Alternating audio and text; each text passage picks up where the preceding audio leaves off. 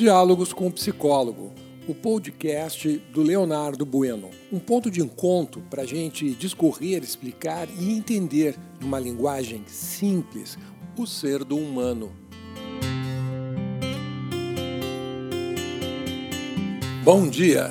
Eu sou o teu psicólogo, Leonardo Bueno. Estamos na manhã de terça-feira, dia 6 de abril de 2021, e hoje vamos falar sobre a necessidade de pontuar os nossos alunos.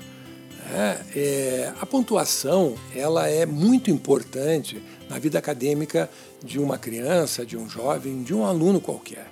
É a maneira como o aluno tem de poder avaliar o seu desenvolvimento né, acadêmico, escolar. Né? Então, uh, uh, essa pontuação ela tem como objetivo, como num gráfico, o aluno ele poder traçar uma linha e saber se o rendimento dele está melhorando ou não. Tá? É claro que não é só através de pontuação que a gente é, avalia o aluno, né? mas a pontuação ela é muito importante. Outra, né? quando nós estamos liderando crianças e jovens, é, pontuar é algo que estimula o senso de competitividade, a competitividade positiva.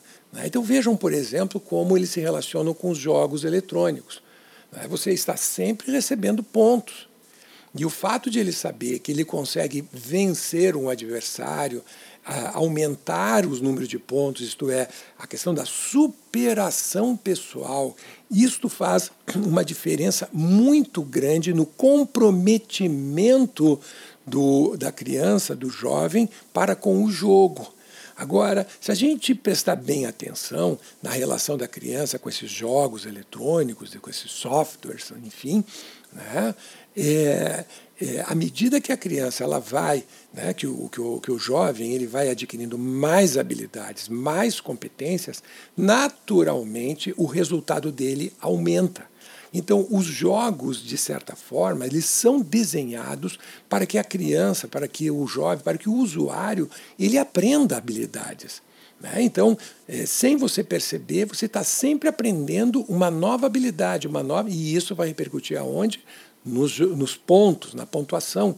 Você vai se sentir cada vez mais poderoso, cada vez mais capaz de alcançar melhores resultados. Na relação entre professores e alunos, deve ser desta maneira, ou pelo menos deveria. Né? Agora, é claro, para ser desta forma, nós precisamos eh, redesenhar esse sistema de ensino e aprendizagem e, principalmente, a maneira como ah, os nossos alunos se relacionam com os exercícios.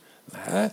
O formato de games, como eles falam, né, de jogos, está comprovadamente né, é, é, já é, explícito de que as crianças elas estabelecem um vínculo de maior responsabilidade, responsividade, de atenção, de foco.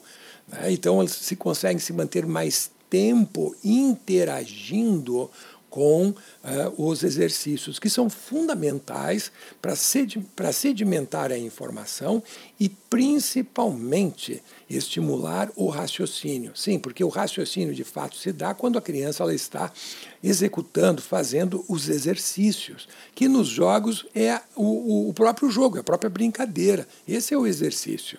Então a criança ela aprende uma, uma, um manejo, uma forma de dar tiros, uma forma de dirigir um carro, de pilotar um avião, de saltar de paraquedas. Se não deu certo, ela quer que o jogo reinicie para ela tentar de novo, tentar de novo. E quando ela consegue, ela recebe o seu pontinho. Isso é fundamental. Se eu for pensar no relacionamento humano de forma geral, É a mesma coisa. Né? Eu, eu, você sabe que eu sou psicólogo, que eu clinico, tenho o meu consultório, hoje totalmente digital, só atendo pacientes online por internet, né? mas é muito comum ainda mulheres reclamarem é, que seus homens, que seus maridos ou seus relacionamentos, né, não valorizam corretamente as atividades que ela tem dentro de casa, de muitas vezes ela ser a responsável por, pela limpeza, por lavar a roupa, por cozinhar, por lavar os pratos. Né? Ninguém reconhece. O reconhecimento, de certa forma, é um pontinho que ela recebe.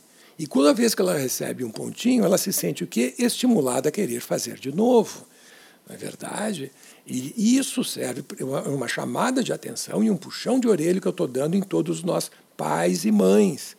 Porque se nós queremos que os nossos filhos, agora sim, meninos e meninas, lavem a louça, lavem roupa, dobrem né, as suas roupas, coloquem nos armários, deixem os, os quartos devidamente arrumados, nós precisamos dar os pontinhos, sabendo que os pontinhos não é um prêmio de um presente, uma bicicleta, um relógio, um celular novo. Não, isso aí não é. Isso aí é compra. Você está pagando o, o, a, as obrigações dos seus filhos né, com objetos. Não, não é isso. O dar o pontinho pode ser o quê? Um sorriso, um abraço, um comentário altamente proativo e positivo que estimule o jovem, a criança, a querer repetir o mesmo comportamento, para poder brincar dentro deste grupo chamado família, com essa brincadeira, com esse jogo que se chama relacionamento familiar. Fica a dica do teu psicólogo. Uma boa terça-feira para você. Que teu dia seja repleto de alegrias e amores e que você possa desenvolver ainda mais o ser do humano. Até amanhã.